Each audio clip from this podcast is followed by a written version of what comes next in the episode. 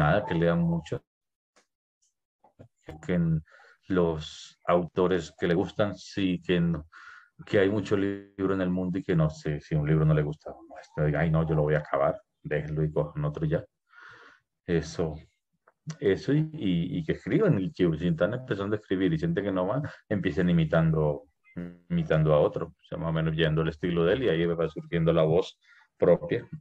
Y va diciendo, ay, este lo dice así, pero si yo lo hago así, ya está soltándose y después ya no necesita estar esperando en otro para escribir.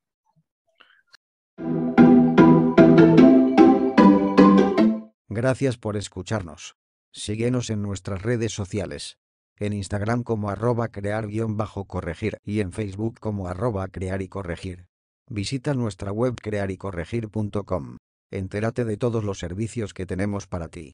Escritura fantasma, maquetación, correcciones, portadas, asesorías, mentorías y más. Hola, ¿qué tal? Hoy tenemos a Richard Sabogal, escritor y editor. Muchas gracias por esta entrevista. Si puedes empezar presentándote para quien no te conozca, ¿quién es Richard? Hola Daniel, ¿cómo te va? Muchas gracias por la invitación. Eh, soy Richard Sabogal, editor y editor literario. Mm, pues tengo ya varios años trabajando en esto de, de los libros, corrigiendo, editando y publicando.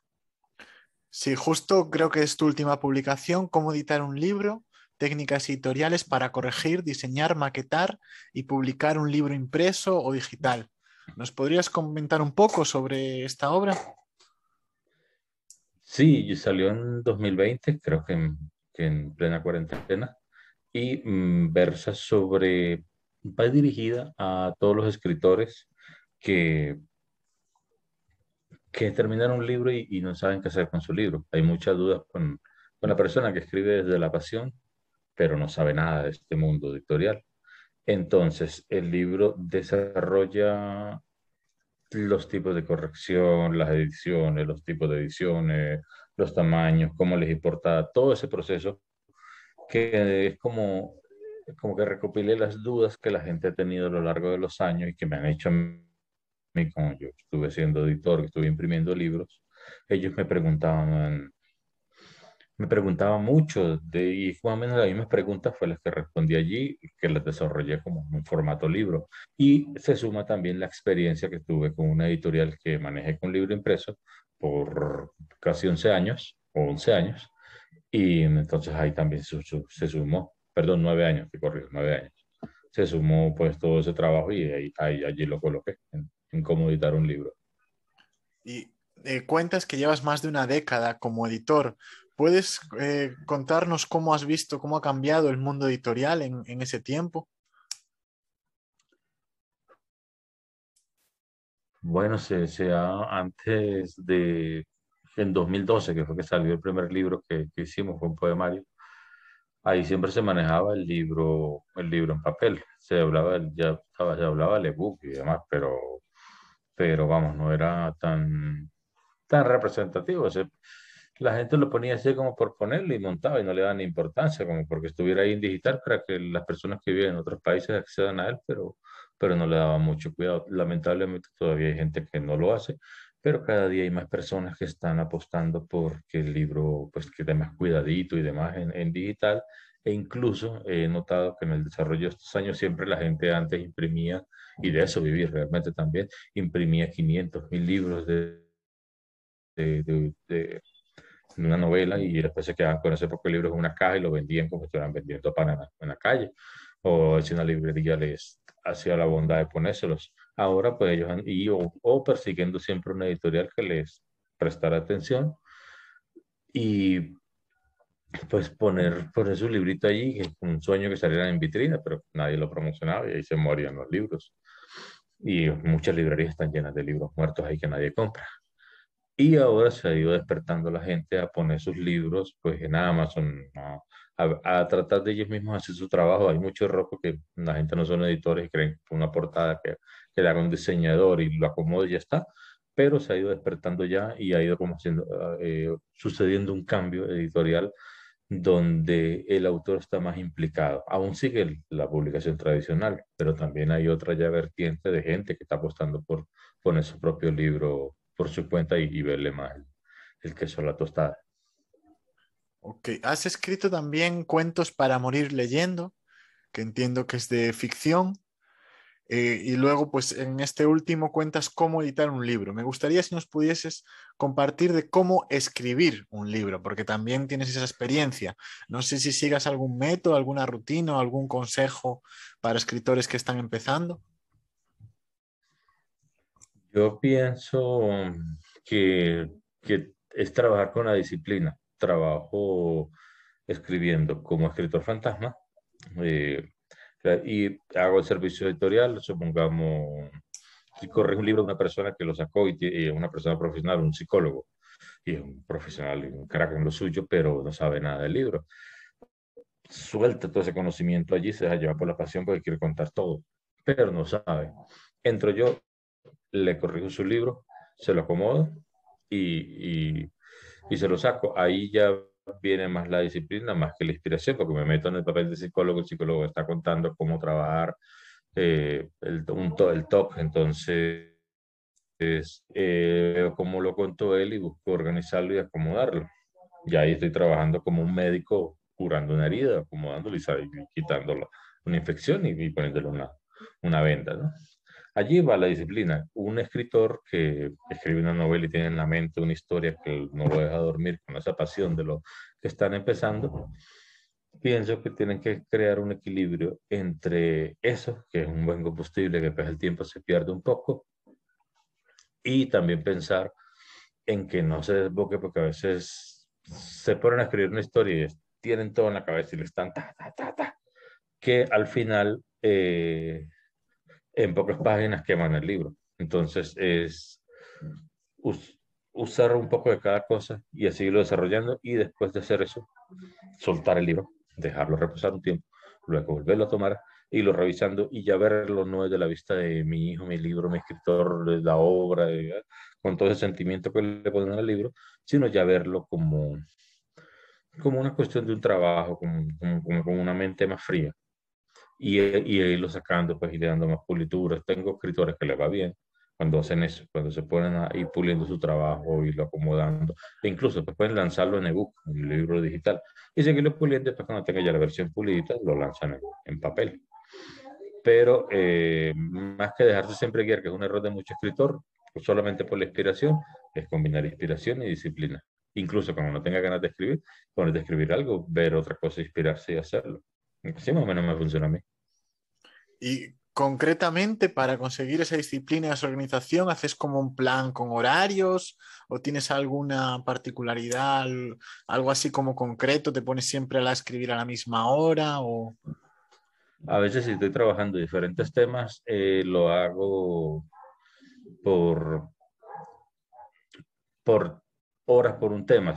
Por ejemplo, trabajo un libro de cómo hacer perfumes. Entonces, está, le hago unas horas hacer el perfume, al final me fastidio de cómo se hacen los perfumes. Entonces lo paro y, tengo otro en el tintero de consejos para escritores, entonces pongo a escribir una hora de consejos para escritores. O, y, más o menos lo hago una jornada laboral, lo depende, como uno independiente, depende. Bueno, voy al gimnasio, vengo, tipo 10 me estoy sentando, o a veces me siento temprano, a las 7 ya estoy sentado trabajando, a veces a las 8 o 9 de la noche estoy acá, depende de, Depende del día. Uno se va organizando. Ya pienso que cada quien, hay gente que es nocturna, que se pone a las 9 de la noche a, las 20 ya a trabajar hasta la madrugada. Entonces ya viene ya cuestión de cada quien. ¿Algo que hayas aprendido en esta última década que te gustaría haber sabido desde el principio?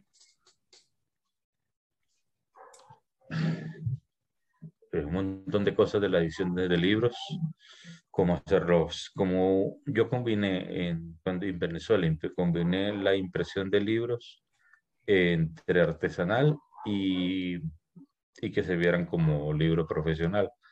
Y me tomó varios años dar con ese toque, haber sabido algo que era tan fácil hacerlo. Me costó varios años, que lo hubiera sabido en 2012, me hubieran salido algunos libros que salen de otro modelo y haber sabido algunas cosas del maquetado de Amazon para ebook, que lo aprendí hace algunos años, porque cuando no se, no se manejaba tanto, con este boom que vino como en el 2017-2018 para acá, fue que desarrollé más y ya lo preparo bien. Entonces, haber sabido eso, que también era, ahora que uno lo sabe sencillo, me hubiera gustado al inicio. Y sobre la escritura, haber sabido lo que te dije hace un ratito, que, que es más dejarse llevar y tomarlo como un trabajo sin que sea el fastidio de, de, un, trabajo y también tomarlo con, con, la pasión y con el trabajo combinado para no pensar, ay, no tengo ganas de escribir hoy, ay, no, eso. Muy interesante, Richard. Pues ya vamos a ir pasando como las últimas preguntas que siempre le hago a todos los que entrevisto, que una es algún libro que quieras recomendar, igual tu libro preferido o alguno que se te ocurra para escritores.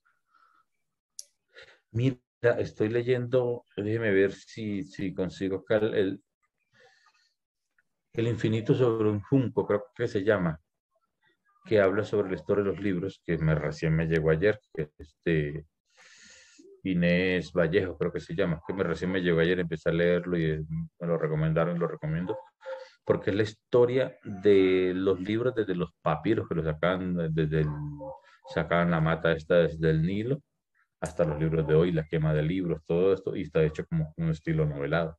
Ese me gustó muchísimo y, y lo estoy, bueno, lo estoy leyendo y me está gustando mucho. Muy interesante. ¿Alguna persona, algún escritor o editor que se te ocurra para entrevistar aquí? Me agarras en frío, ¿no?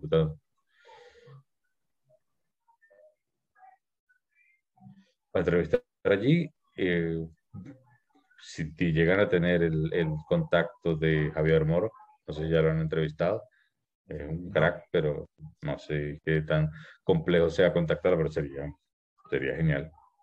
Ok, lo apunto. Y ya para acabar, si nos puedes compartir para que te puedan encontrar tus redes sociales eh, o, o, alguna, no sé si tienes página web. Sí, tengo la página web, está en construcción, estoy esperando que me entreguen algún día el copy del texto, que es mi nombre, richardsabogal.com, pero ahí me consiguen directo ya al, al WhatsApp, al, creo que las redes sociales, y en redes sociales aparece Negro sobre Blanco, que era la editorial que yo sacaba libros hace unos años, Negro sobre Blanco, editorial Negro sobre Blanco o Negro sobre Blanco en, todas las redes. Y Richard Sabogal está también en, en Facebook e Instagram. Genial. Pues muchas gracias por la, por la entrevista. No sé si quieras acabar con alguna frase para, para los escritores. Esto pues es muy enfocado para consejos para quienes están empezando o están así un poco atrancados.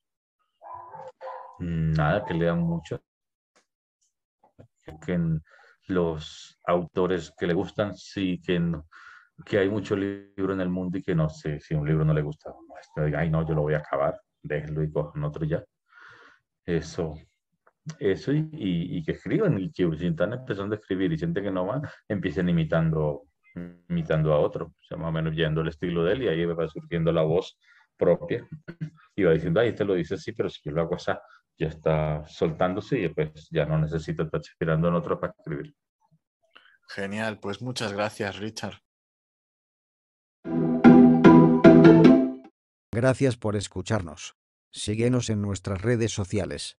En Instagram como arroba crear-corregir y en Facebook como arroba crear y corregir. Visita nuestra web crearycorregir.com. Entérate de todos los servicios que tenemos para ti. Escritura fantasma, maquetación, correcciones, portadas, asesorías, mentorías y más.